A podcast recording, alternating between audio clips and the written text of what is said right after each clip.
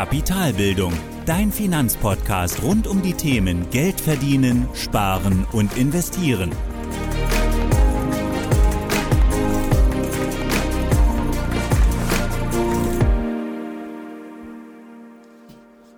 Hallo und willkommen zu einer weiteren Folge meines Podcasts.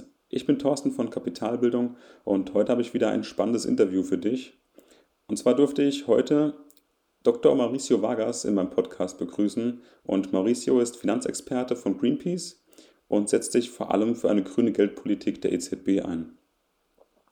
Im Interview selbst sprechen wir daher über die aktuelle Lage der Klimakrise und verknüpfen dann dieses Thema mit der Wirtschaft und auch dem Finanzsystem, denn gerade dort gibt es auch viele wichtige und dringende Themen, die verändert werden müssen, um eben auf die vorhandene Klimakrise zu reagieren. Ich finde das Thema unheimlich spannend und wichtig zugleich Deshalb sei gespannt, was dich erwartet. Und zum Ende des Interviews ähm, sprechen wir auch noch darüber, welchen Einfluss du als Privatanleger hast und welche Möglichkeiten es für dein Depot gibt. Übrigens findest du auch heute wieder, wie sonst auch, alle wichtigen Links und Infos im dazugehörigen Blogbeitrag. Schau also gerne mal rein, wenn du mehr über das Thema erfahren möchtest. Jetzt aber erstmal viel Spaß mit dem Interview und los geht's. Ja, vielen Dank, Maurizio, dass du dir heute die Zeit genommen hast für das spannende Thema. Ähm, vielleicht nicht gerade ähm, geht es hier um die persönliche ja, Geldanlage, aber vielmehr um das System. Wir haben es gerade im Vorfeld schon ein bisschen besprochen, um die Geldpolitik, gerade da auch in Richtung Klimaschutz. Und äh, vielen Dank, dass du dir Zeit genommen hast, wie gesagt. Vielleicht kannst du dich, bevor wir in die Fragen reingehen, noch ganz kurz vorstellen. Wer bist du? Was machst du? Wo kommst du her? Ja, Guten Tag an alle Zuhörer und Zuhörerinnen und äh, auch äh, vielen Dank an dich, Thorsten, für die Einladung zu diesem Podcast. Ich bin der Mauricio ähm, als Finanz- und Wirtschaftsexperte bei Greenpeace tätig, war da aber nicht immer, sondern bin da relativ frisch. War zehn Jahre zuvor bei Union Investment als äh, Volkswirt zuständig für Europa und die EZB und habe da auch als sogenannter Makrostratege ähm, sehr äh, intensiv auch an der Anlagestrategie des Unternehmens gearbeitet und äh, natürlich auch in vielen anderen Gelegenheiten institutionelle Investorengruppen in ihrer Anlageentscheidung beraten. Insofern komme ich wirklich aus der Tiefe des Finanzsystems, habe mich aber dann dafür entschieden, meine Kenntnisse und Fähigkeiten in den Dienst des Klimaschutzes zu stellen und daher auch der Wechsel zu Greenpeace. Ähm, und davor habe ich äh, eine akademische Karriere hingelegt. Ich war ähm, in Tübingen, an der Universität Tübingen als Promotionsstudent, habe zu den Themen Finanzmarktstabilität und Währungskrisen promoviert. Davor auch in Tübingen Volkswirtschaftslehre studiert ähm, und äh, parallel dazu auch noch Politikwissenschaft, also so ein bisschen, muss sagen, einen breiteren Weg. Und insofern umfänglich mich schon von, ich sage jetzt mal fast klein auf, mit dem Thema Finanzmärkte ähm, beschäftigt, ja, also von der makroökonomischen Perspektive. Und vielleicht privat noch, ich habe zwei kleine Kinder und äh, bin wie so viele andere mächtig damit beschäftigt, die Quadratur des Kreises in diesen Zeiten hinzubekommen. Insofern freue ich mich, dass ich jetzt ein bisschen Zeit habe und Ruhe, um diesen Podcast zu machen. Ja, sehr schön und vielen Dank für die Einleitung. Also eigentlich bei deinem Werdegang ähm, stellen sich gleich direkt viel mehr Fragen außerhalb des Klimaschutzes noch als interessierter VWL-Enthusiast. aber vielleicht das nochmal in einem anderen Podcast. Aber ähm, ja, jetzt zum Thema Klimaschutz. Vielleicht kannst du da mal einsteigen, so als Einleitung. Ähm, was sind denn so die größten Herausforderungen aktuell, was den Klimaschutz im Allgemeinen betrifft? So ein ganz kurzer Abriss. Wo stehen wir da heute aktuell? Ja, also gehe mal davon aus, dass die grundlegenden Szenarien, die ja wirklich der, die einhellige wissenschaftliche Meinung auch ist, eigentlich bekannt sind. Ja, wir wissen, dass ein weiter so nicht mehr möglich ist. Wenn die Klimaerhitzung weitergeht ähm, unter den bisherigen ähm, Emissionspfaden, dann steuern wir auf eine Temperaturerwärmung von drei, vier Grad bis zum Jahrhundertende hin. Ähm, das hat katastrophale Auswirkungen, sind schwer zu prognostizieren, weil natürlich diese Bruchpunkte bzw. Trigger Points, also diese Nichtlinearitäten, einfach uns völlig unbekannt sind. Es gibt so ein paar Schätzungen. Ähm, ich will jetzt nicht unsere von Greenpeace äh, formulieren, weil die vielleicht äh, als eingefärbt gelten könnten, was ich nicht glaube, weil wir einen guten Track Record haben. Aber nehmen wir mal Citigroup, die äh, prognostiziert hat, dass die Schäden global bis äh, Mitte des Jahrhunderts auf äh, 70 bis 80 Billionen US-Dollar laufen könnten, wenn man sich nicht bewegt. Ja, das ist ähm, ungefähr das äh, 15 bis 20-fache des deutschen BIPs. Ja. Ähm, dann gibt es andere Erkenntnisse, wohin das führt, dass äh, beispielsweise ein Drittel unseres Planetens nicht mehr ähm, bewohnbar sein wird. Ähm, das heißt, äh, es wird auch klar sein, dass wir eine Massenmigration bekommen werden. Ähm, in Teilen haben wir die ja schon, wenn wir uns die unsägliche Situation im Mittelmeer anschauen. Und das wird natürlich viel, viel ähm, mehr sein auch mit einer immensen moralischen Implikation für uns, weil es sind nun mal die Industrieregionen, die ja maßgeblich zur Klimaerhitzung beigetragen haben in der historischen Betrachtung. Insofern wird es natürlich nicht möglich sein, an der Stelle dann, ähm, wenn dann ganz Afrika verwüstet, äh, zu sagen, nee, das ist euer Problem. Also da haben wir auch wirklich äh, gesellschaftspolitische Herausforderungen. Ähm, insofern steuern wir hier auf eine Katastrophe zu. Das ist politisch auch erkannt. Und im Pariser Klimaabkommen haben wir ja auch den ersten völkerrechtlichen Erfolg, dass man sich äh, wirklich über alle Staaten der Welt und die USA ist ja zuletzt wieder beigetreten, dank Herrn Bidens, ähm, sich diesem Thema angenommen hat und dazu beschlossen oder dazu entschieden hat, die Klimaerwärmung auf maximal zwei Grad, aber mit dem Ziel, ähm, eine Erwärmung von 1,5 Grad zu beschränken. Ja. Insofern ist das die Situation und ähm, ich denke, wir sind alle gut beraten, diese politischen Beschlüsse genau anzuschauen, weil sie natürlich für unser kohlenstoffintensives Wirtschaftssystem eine immense Herausforderung bedeutet. Also innerhalb von 20 Jahren Klimaneutralität oder nahezu Klimaneutralität anzustreben, beziehungsweise 30 Jahre bis 20, äh, 2050, das wird schon eine ganz, ganz schwierige Herausforderung. Ja, also man hat sich auch schon oft mit dem Thema beschäftigt, zumindest geht es mir so, und trotzdem sind die Zahlen und Szenarien auch immer wieder erschreckend und das verdeutlicht auch wieder, wie brandaktuell das Thema ist, wie wichtig das Thema ist und auch wie dringlich das Thema eigentlich ist. Ähm, jetzt sind wir hier eigentlich heute da, um uns mal diese Finanzbranche anzukommen, wie die dort ins Spiel kommt. Ähm, vielleicht kannst du da reingehen, dann nochmal, wie wirkt denn eigentlich die Finanzbranche auf das Thema Klima? Wie wirkt die Wirtschaft auf dieses Thema Klima? Wie kommt die dort ins Spiel?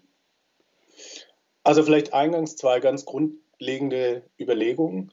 Zum einen, ähm, aus meiner Sicht ist das Finanzsystem eben das Nervensystem unseres Wirtschaftssystems. Das heißt, wenn wir als Arbeitshypothese haben, dass ähm, die grüne Transformation unserer Wirtschaftsordnung notwendig ist, um den Klimakollaps zu verhindern, dann muss das Nervensystem voranschreiten. Das heißt, das Finanzsystem muss sich komplett neu strukturieren. Man kann jetzt sagen, grün werden oder klimaresilient, Paris-konform, das sind eigentlich alle Substitute für die gleiche Forderung.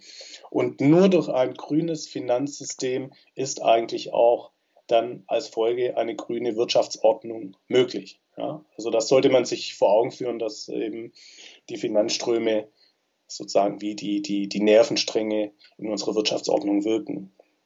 Das ähm, ist aus meiner Sicht äh, de, der wichtigste Aspekt und da kommt natürlich dann auch das Finanzsystem sozusagen eine prominente Rolle zu. Ähm, das Zweite, was wir uns äh, vor Augen führen müssen, ist, dass die Volkswirtschaftslehre bzw. die prominenten Ökonomen aus meiner Sicht die Brisanz der Thematik, die durch die politischen Beschlüsse folgen, die ja aus der ökologischen Notwendigkeit heraus resultieren, noch nicht verarbeitet haben. Wir sind seit, ich sage jetzt mal grob, 200 Jahren, 300 Jahren seit der Industrialisierung auf einem stetigen Pfad der Emissionsausweitung. Das heißt, auch in den letzten Jahren haben die Emissionen auf globaler Ebene zugenommen. 2020 ist eine Ausnahme, nicht weil die Klimaschutzmaßnahmen greifen, sondern weil wir die schlimmste ökonomische Krise seit Menschengedenken haben durch die Corona-Pandemie. Da sind die Emissionen erstmalig zurückgegangen, aber sie werden in den nächsten Jahren wieder steigen. Und äh, wenn Sie Ökonomen fragen, sei es von dem IFO-Institut, aber auch anderswo, was denn eigentlich genau mit den Klimabeschlüssen ökonomisch einhergeht, werden Sie Schweigen ernten. Das heißt, die, die geplante Reduktion unserer kohlenstoffintensiven globalen Wirtschaft ähm, auf Null innerhalb der nächsten 20 bis 30 Jahre ist ökonomisch noch nicht durchdrungen. Und da haben einfach die Ökonomen ihre Hausaufgaben nicht gemacht und in der Folge natürlich auch alle, die ökonomisch aktiv sind, eben auch Finanzmarktakteure. Nach wie vor glaubt man auch hier, dass ein weiter so möglich ist, aber der Klimaschutz wird hier einige Spielregeln ändern. Okay, also dieses unheimlich wichtige Thema, was uns, was uns als Welt, als Menschheit beschäftigt, beschäftigen muss, ähm, wurde gar nicht in die Berechnung, sage ich jetzt mal, mit, mit einberechnet in der aktuellen Geldpolitik, aber auch in dem generellen ja, Wirtschaftssystem, in dem wir aktuell leben und auch unsere Wirtschaft organisieren und auch systematisch voranbringen. Okay. Ähm, wie steht es denn mit, also was sind eigentlich die Risiken, wenn sich jetzt in dem System nichts ändert? Da hast du auch gesprochen in einem anderen Interview, das habe ich da gelesen, darauf bin ich auch, oder dadurch bin ich auch zu dir gekommen. Ähm, Finanzrisiken der Klimakrise, welche sind das denn genau? Wie groß sind diese Risiken und wie kann man sich das Ganze vorstellen? Ja, aus dem bisher Gesagten folgt eben genau das, dass wenn dieser, ich sage jetzt mal, Erweckungsmoment kommt, dass eben hier eine disruptive Veränderung unserer Wirtschaftsordnung ansteht, ähm, kommt es eben zu diesem schnellen Erwachen, auch an den Finanzmärkten. Und um ein konkretes Beispiel zu, zu nehmen, ähm, die großen Ölkonzerne, die gehen eigentlich weiterhin davon aus, dass sie ähm, in den nächsten Jahren eigentlich ihre Ölproduktion noch sukzessive ausweiten können. Ja. Die Folge dessen ist zum einen beispielsweise, dass das wertvollste Unternehmen der Welt an den Kapitalmärkten ist nicht Microsoft oder ist nicht Tesla oder so, sondern ist der saudi-arabische Ölkonzern Aramco mit einer Marktkapitalisierung von zwei Billionen Dollar. Das heißt, ein Unternehmen, das sich äh, als Geschäftsmodell oder das als einziges Geschäftsmodell hat, fossile Energieträger aus der Erde zu pumpen und zu verfeuern. Und äh, das kann man aber auch auf die westlichen Ölkonzerne übertragen. Also ExxonMobil hat eine Top-Bonität von äh, Ratingagenturen von AAA, das heißt äh, äquivalent zu Deutschland. Und entsprechend ist auch die Bewertung an den Kapitalmärkten. Und die Hypothese, die ich hier habe, ist, dass wenn wir ernst machen und unsere Wirtschaft massiv dekarbonisieren innerhalb von 20, 30 Jahren, ähm, das Verbrennen von fossilen Energien, äh, fossilen Ressourcen beenden werden dann kann diese Bewertung, diese ökonomische Einschätzung nicht richtig sein. Und wenn diese Erkenntnis zutage tritt, und das wissen wir aus der Geschichte der Finanzmärkte, dann passiert das disruptiv. Da kann man von einer Blase sprechen, die angestochen wird. Und das hat natürlich dann immense Auswirkungen für die Finanzmarktstabilität. Ich habe die große Befürchtung, dass wir hier eine wirklich äh, ausgemachte Finanz- und Wirtschaftskrise haben, weil sozusagen das Verschließen der Augen vor diesen Erkenntnissen irgendwann mal zu einem ganz schmerzhaften Erwachen führt und zu einer massiven Re äh, Neubewertung ganz vieler Wertpapiere an den Kapitalmärkten. Und das ja. sind die von mir besprochenen oder angesprochenen Klimarisiken. Ja, zumindest ein Teil davon. Ja. Okay. Ja, also auch wirklich wieder ja, spannend zu sehen. Zum einen, was eigentlich das größte Unternehmen ist und was das Geschäftsmodell dieses Unternehmens ist, wie es aktuell dasteht, wie die Anleger es zumindest auch sehen, weil die Anleger bewerten ja letztendlich dieses Unternehmen am Markt durch ihre Verkäufe und Käufe. Ähm, auch spannend zu sehen, wie wenig vielleicht ja diese Zukunft eingepreist ist, wenn wir darauf schauen, wie unser Planet dasteht tatsächlich. Okay. Jetzt sind wir gerade sehr, sehr global unterwegs. Jetzt schauen wir mal ein bisschen auf die ähm, Eurozone und gehen zurück zur EZB und die Geldpolitik der EZB. Jetzt ähm, gerade im Artikel, den ich auch gelesen habe dazu, ähm, was ist denn so falsch an der Vorgehensweise oder, oder an der Geldpolitik der EZB aus Sicht von Greenpeace? Also was genau sind denn da die Probleme, die aktuell vorherrschen? Also grundsätzlich ist es so, dass wir halt sagen, wenn es eine Trendwende im Finanzwesen braucht, dann müssen die Rahmengeber des Finanzwesens voranschreiten. Das heißt, äh, eine Umlenkung von Kapitalströmen wird es nicht geben, wenn die dominanten Leitplankensetzer nicht den Kurs vorgeben. Und der dominanteste Leitplankengeber hier ist eben, wie der Name schon sagt, die Zentralbank, die Europäische Zentralbank. Und was das konkret bedeutet, bezieht sich darauf, dass eben die EZB mit ihren billionenschweren Milliardenhilfsprogrammen, äh, äh, die EZB hat ihre Bilanz in den letzten Jahren von etwa 1,5 Billionen Euro auf 7 Billionen Euro ausgeweitet. Damit übersteigt sie die Bilanz der Deutschen Bank, der größten deutschen Bank, um das Fünffache und unterstreicht, wie relevant eigentlich die EZB für den Kapitalmarkt wird. Und damit ist noch gar nicht berührt, dass sie ja auch Aufseher ist. Das heißt, die Spielregeln für die Kreditvergabe der Banken, und da reden wir von 12 Billionen Euro, ähm, immer im Hinterkopf zu halten ist hier, der deutsche Staatshaushalt beträgt 400 Milliarden. Ja, das heißt, wenn wir über grüne Projekte des Staates reden, dann sind das, ich benutze das Wort Peanuts an der Stelle, im Vergleich zu dem, was die Rule Makers, also die Regelmacher für das Finanzsystem, machen an der Stelle eben die EZB. Und wir fordern, dass die EZB eben sich ihres dominanten Einflusses bewusst sein sollte und sich klar machen sollte, dass die Paris, das Pariser Klimaabkommen nicht erreichbar sein wird, wenn nicht auch die Zentralbank die Weichen umstellt und ihre Geldpolitik daraufhin überprüft, ob sie denn dem Klimaschutz zuträglich ist oder aber so wie heute den Klimaschutz konterkariert. Okay. Und ist es denn jetzt so aus deiner Sicht, dass die EZB jetzt wissentlich Unternehmen ja, bevorzugt, die klimaschädlich sind? Und ist und noch jetzt gerade der zweite Teil dann zu der Frage. Du hast eben auch schon angesprochen, die Unabhängigkeit der EZB und eigentlich, das oberste Ziel der EZB, die Preisniveaustabilität. Ist es denn nicht so, dass sie eigentlich dafür sorgen muss und damit alle ja, Notwendigkeiten rechtfertigen kann? Wie, also wie stehst du dazu? Wie siehst du die beiden Punkte? Also einmal werden Unternehmen wissentlich bevorzugt und wie sieht es mit dem obersten Ziel der Preisniveau-Stabilität aus?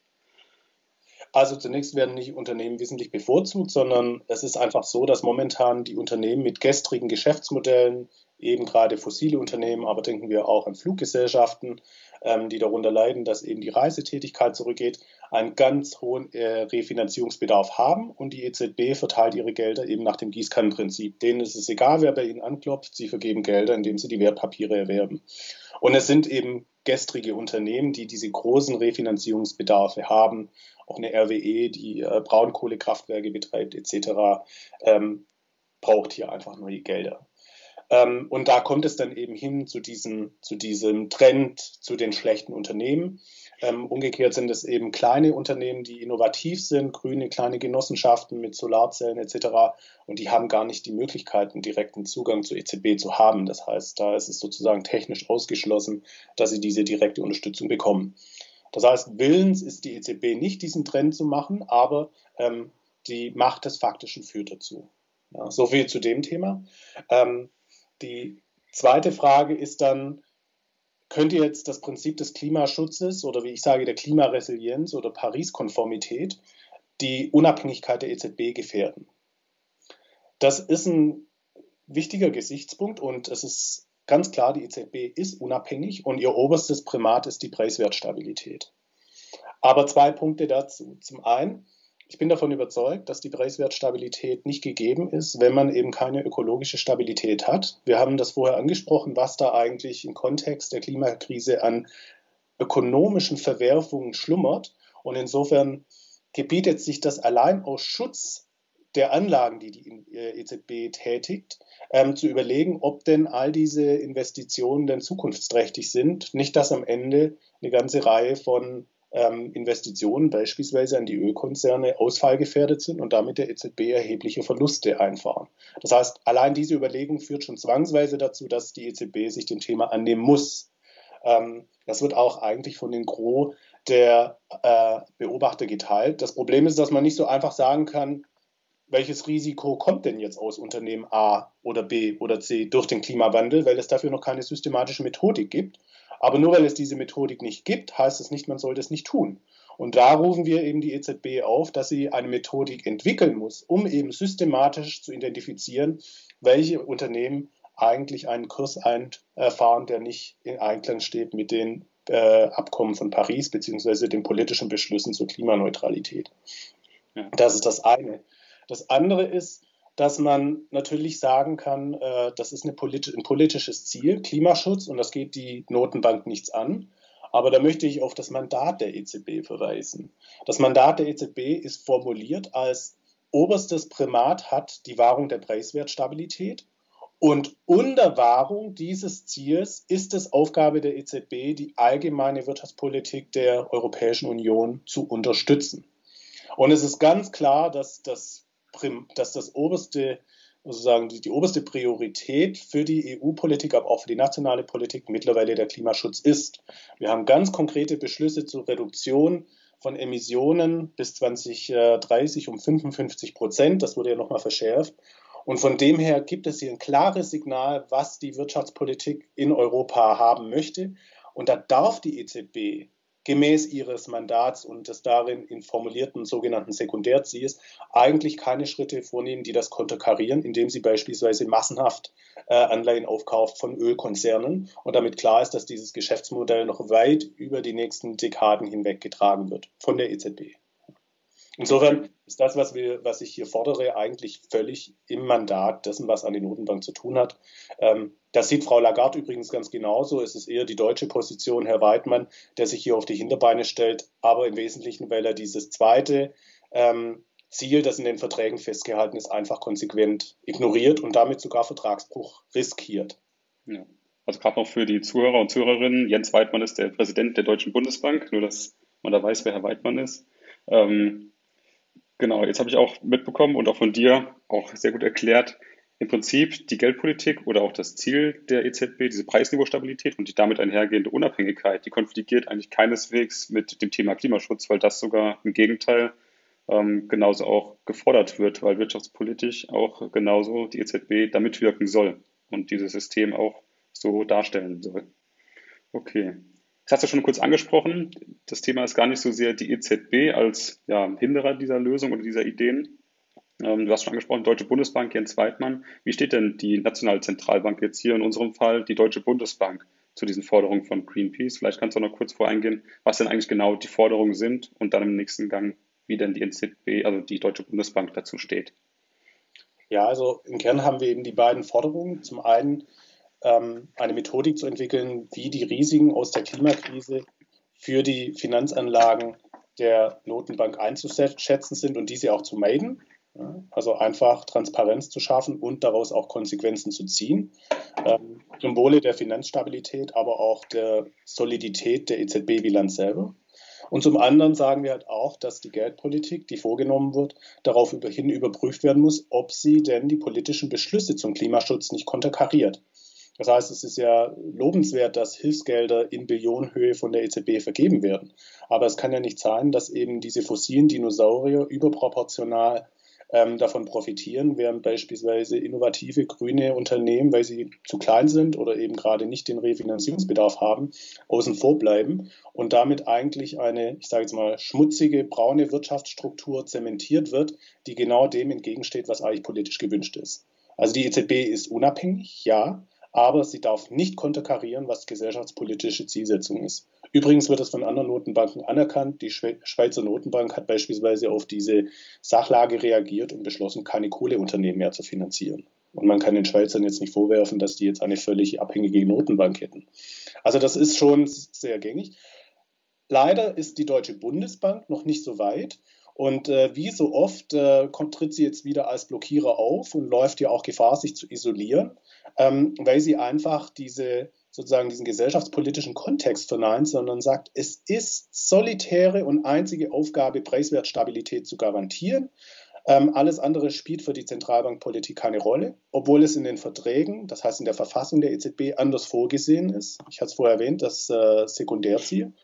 Und damit riskiert die, EZB, äh, die Bundesbank aus meiner Sicht eben nicht nur den Bruch der europäischen Verträge, sondern ist eigentlich auch, äh, bewegt sich auch völlig anachronistisch, weil wir wissen alle, dass eine Notenbank nicht einfach äh, außerhalb des gesellschaftspolitischen Kontexts sich bewegt. Also ganz konkretes Beispiel, das Problem der Bundesbank und der EZB ist ja, dass die Inflationsrate so niedrig ist. Und deswegen muss man vieles tun, um die Inflationsrate hochzukriegen. Deswegen kauft sie ja massenhaft Wertpapiere. Aber eigentlich wäre die effizienteste Art, die Inflationsrate hochzubringen, Öl zu kaufen und Öl zu verfeuern dann würde der Ölpreis steigen und damit die Inflationsrate. Aber wir wären uns doch alle einig, dass das völlig unverhältnismäßig wäre und gesellschaftspolitisch nicht tragfähig. Und das sieht man schon. Natürlich gibt es dieses Primat, aber es ist nicht alles erlaubt im Rahmen dieses Mandats, beziehungsweise die Verhältnismäßigkeit und der gesellschaftspolitische Kontext ist stets zu berücksichtigen. Und das muss eben auch die Bundesbank endlich zur Kenntnis nehmen, sonst läuft sie Gefahr, dass sie sich hier eigentlich wieder mal völlig isoliert. Hm, okay. Und gibt es denn, du hast eben angesprochen, in der Schweiz gibt es sowas schon, es wurde schon umgesetzt, also beschlossen, das ähm, ist wohl auch schon in Kraft. Jetzt sieht es ähm, ja aktuell so aus, jetzt reden wir von der Schweiz, aber auch von der Eurozone, ähm, beziehungsweise vom europäischen System und ähm, der, der Zentralbanken. Ähm, wie sieht es denn eigentlich in anderen Regionen der Welt aus? Also beispielsweise USA, ähm, die Federal Reserve oder auch in China, in Japan, gerade auch vielleicht China als recht großer Klimasünder. Wie sieht es denn da aus? Gibt es da auch schon Bewegungen? Also China ist insofern ein besonderes Beispiel, weil dort eben die Notenbank nicht unabhängig ist und schon seit Jahren massiv politische Ziele in allen Richtungen finanziert, ja, Staatsunternehmen Geld zukommen lässt. Das ist für die europäische Konstitution der Notenbank so nicht möglich und die Kritiker sagen ja, wir haben ja keine chinesische Notenbank.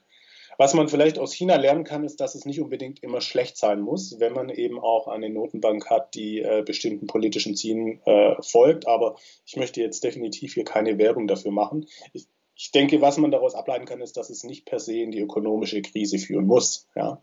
Aber es gehen natürlich andere Probleme damit einher.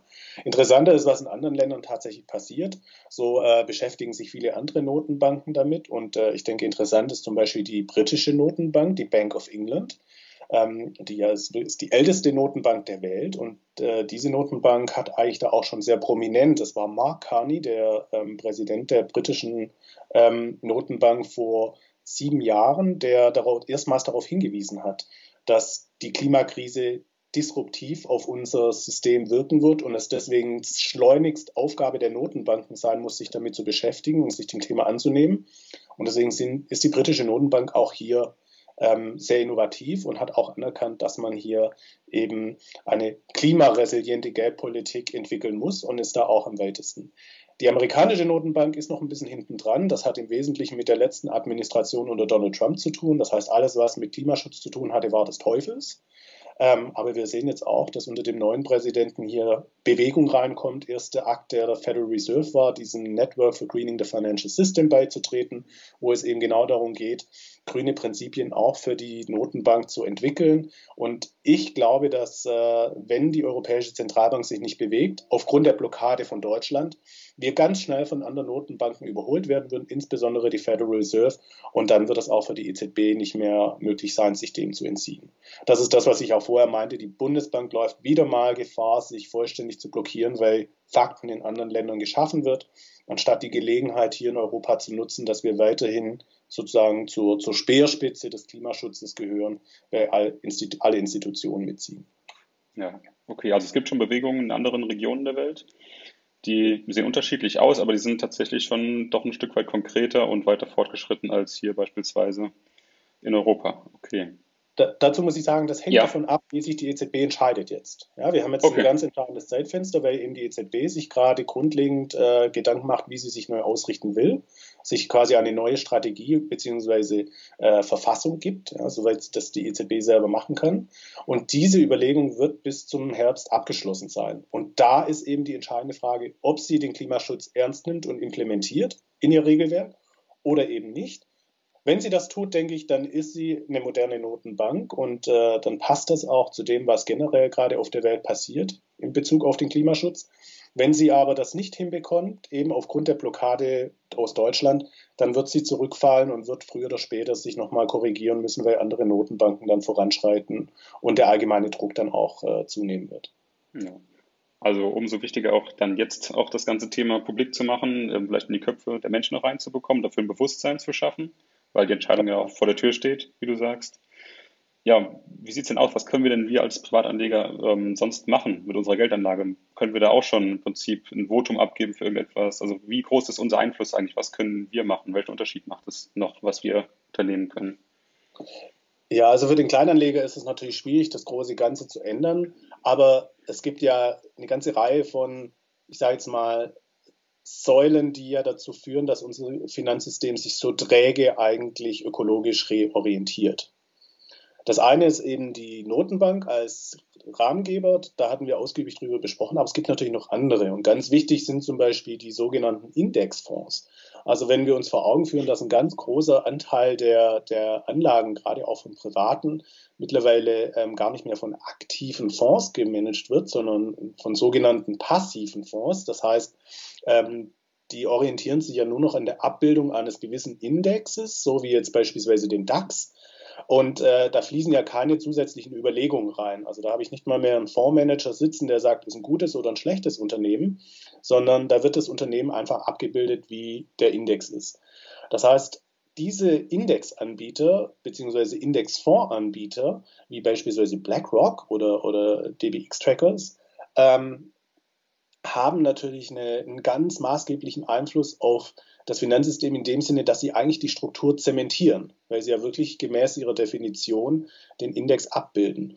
Und an der Stelle denke ich schon, kann es sinnvoll sein, wenn man ökologisch investieren will, eben nicht diese etablierten Indizes einfach äh, mit einer günstigen Geldanlage abzubilden, sondern sich zumindest Indizes rauszusuchen, die ökologischen Kriterien folgen. Da gibt es auch schon einige. Oder aber vielleicht sogar wieder auf einen aktiv gemanagten Fonds auszuweichen, der ganz explizit auch ähm, sogenannte ESG, also Nachhaltigkeitskriterien, das ist ja nicht unbedingt immer nur ökologisch, anwendet, weil äh, damit würde man natürlich schon auch nochmal sozusagen in kleinen die Trendwende unterstützen, die wir im Großen brauchen. Ja, also zum einen jetzt mal konkret gesagt, ETFs wählen, die diese Kriterien auch berücksichtigen, ESG oder SRI, Fonds, das sind so diese Schlagwörter, diese drei Abkürzungen oder diese beiden Abkürzungen, SRI Ganz und genau. ESG. Davon sprichst du.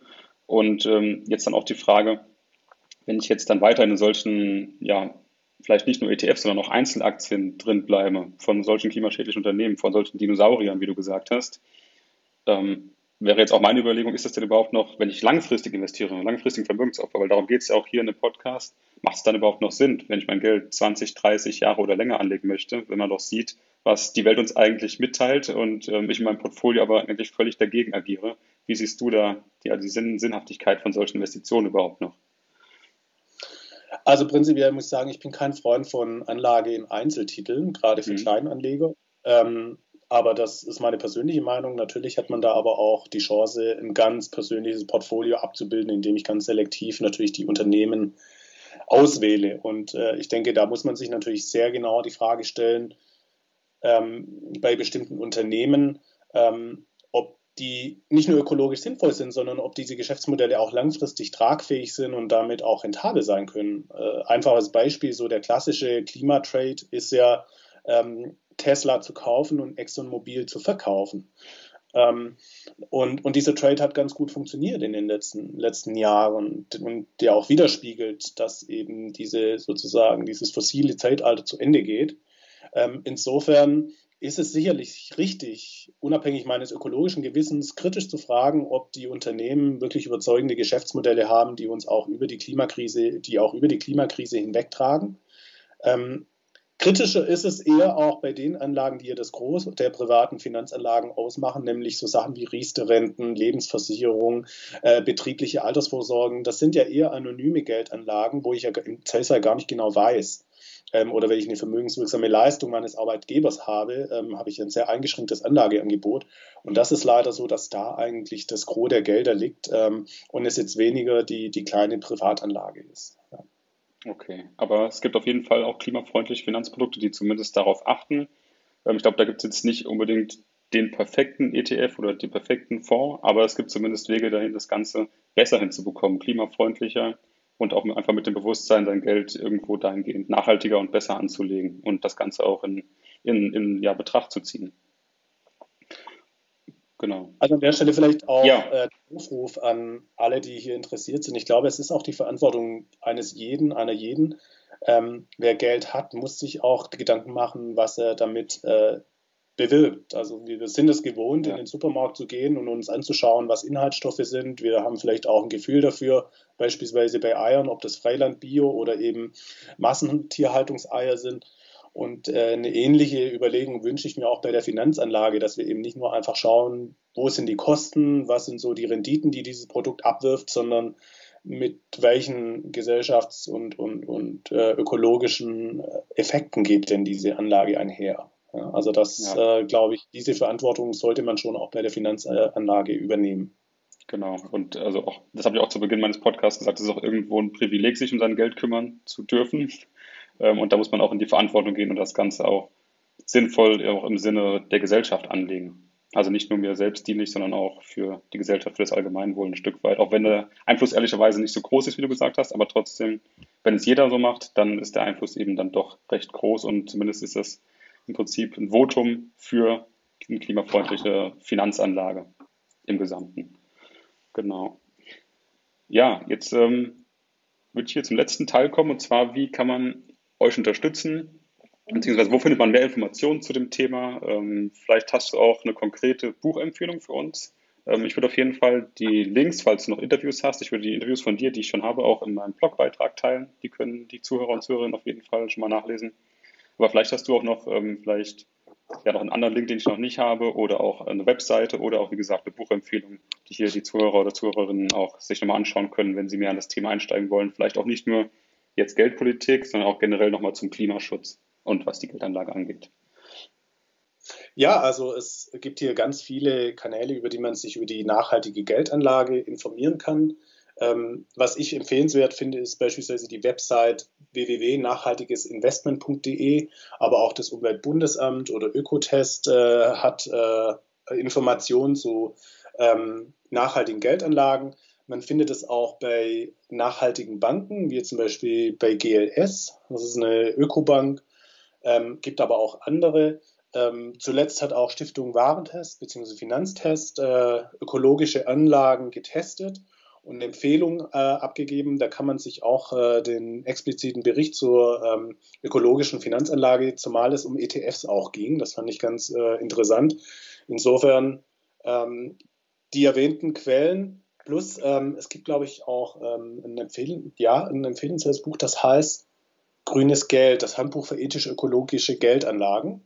Das wird auch regelmäßig abgedatet und äh, kann äh, zu Rate gezogen werden also insofern hier durchaus äh, hilfreiche Informationen, die einem ein bisschen Licht ins Dunkle geben können, wie ich mein Geld äh, nachhaltiger anlegen kann. Ja, okay, sehr schön. Dann packe ich die Links und das Buch auf jeden Fall auch hier noch als Link in die, in die Shownotes oder in den Blogbeitrag. Dann könnt ihr da auch gerne mal reinschauen. Gibt es denn sonst noch die Möglichkeit, euch zu unterstützen? Jetzt auch vielleicht Greenpeace allgemein ähm, oder auch diese Initiative im Speziellen? Ja, also Greenpeace ist ein rein spendenfinanziertes, äh, spendenfinanzierte Organisation. Wir kriegen keine Spenden von Unternehmen, sondern leben wirklich von ähm, kleinen, ich sage jetzt mal kleinen FörderInnen. Ähm, insofern, wenn jemand äh, sozusagen aktiv was für den Umwelt- und Klimaschutz tun will und auch gerade diesen Ansatz unterstützen möchte, über das Finanzwesen und äh, die, die Investorenarbeit zu gehen, ähm, freuen wir uns natürlich über jeden zusätzlichen Spender und Förderer, der uns an der Stelle ähm, in unserer Arbeit unterstützt und äh, uns auf dem Weg hin zu einer klimaneutralen, ähm, sagen, biodiversitätsreichen, ähm, grüneren Welt verhilft. Ja, also vielleicht auch von mir noch der Aufruf. Ich bin auch seit mehreren Jahren ähm, Spender und es gibt dann auch immer ähm, jedes Quartal einen schönen Newsletter, wo man auch sieht, was eigentlich passiert ist bei Greenpeace, so die letzten drei Monate oder generell über das Jahr gesehen. Und genau da habe ich auch deinen Artikel dann gesehen und dachte mir, da frage ich dich mal an.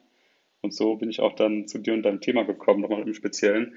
Also wer da Lust hat, einfach auf greenpeace.de gehen und dann kann man auch direkt, glaube ich, sofort auf der Seite spenden oder auch, also einmalig oder auch dauerhaft, wie man das möchte. Ist auf jeden Fall eine sinnvolle Sache und eine schöne Sache hier zu unterstützen. Ja, dann sage ich schon mal vielen Dank, Mauricio, für deine Zeit. Die letzten Worte, die darfst du an die Zuhörer und Zuhörerinnen richten. Möchtest du noch irgendetwas mitgeben, irgendwas Besonderes? Die letzten Worte gehören ja, dir. Im Kern einfach die Hoffnung und das, die Grundüberzeugung, dass man aktiv werden muss, dass ein weiter so nicht mehr möglich ist. Die Pandemie hat uns gezeigt, dass man mit Naturkatastrophen nicht verhandeln kann. Die Klimakrise ist eigentlich noch ähm, brisanter, weil hier gibt es keine Impfung für. Und das heißt, je früher wir aktiv werden, desto besser. Und einer der wichtigsten Hebel aus meiner Sicht ist eben die ökologische Wende im Finanzsystem, die es braucht, damit wir ökonomisch insgesamt erfolgreich sein können. Und jeder, der daran mitarbeitet und mitzieht, ähm, trägt seinen Teil dazu bei, dass wir hier die sozusagen größere Katastrophe verhindern. Das war die heutige Podcast-Folge von Kapitalbildung. Alle wichtigen Links und Infos findest du in den Show Notes. Hast du Lust auf noch mehr hilfreiches Finanzwissen? Dann folge Kapitalbildung auf Facebook und Instagram oder besuche die Website www.kapitalbildung.org.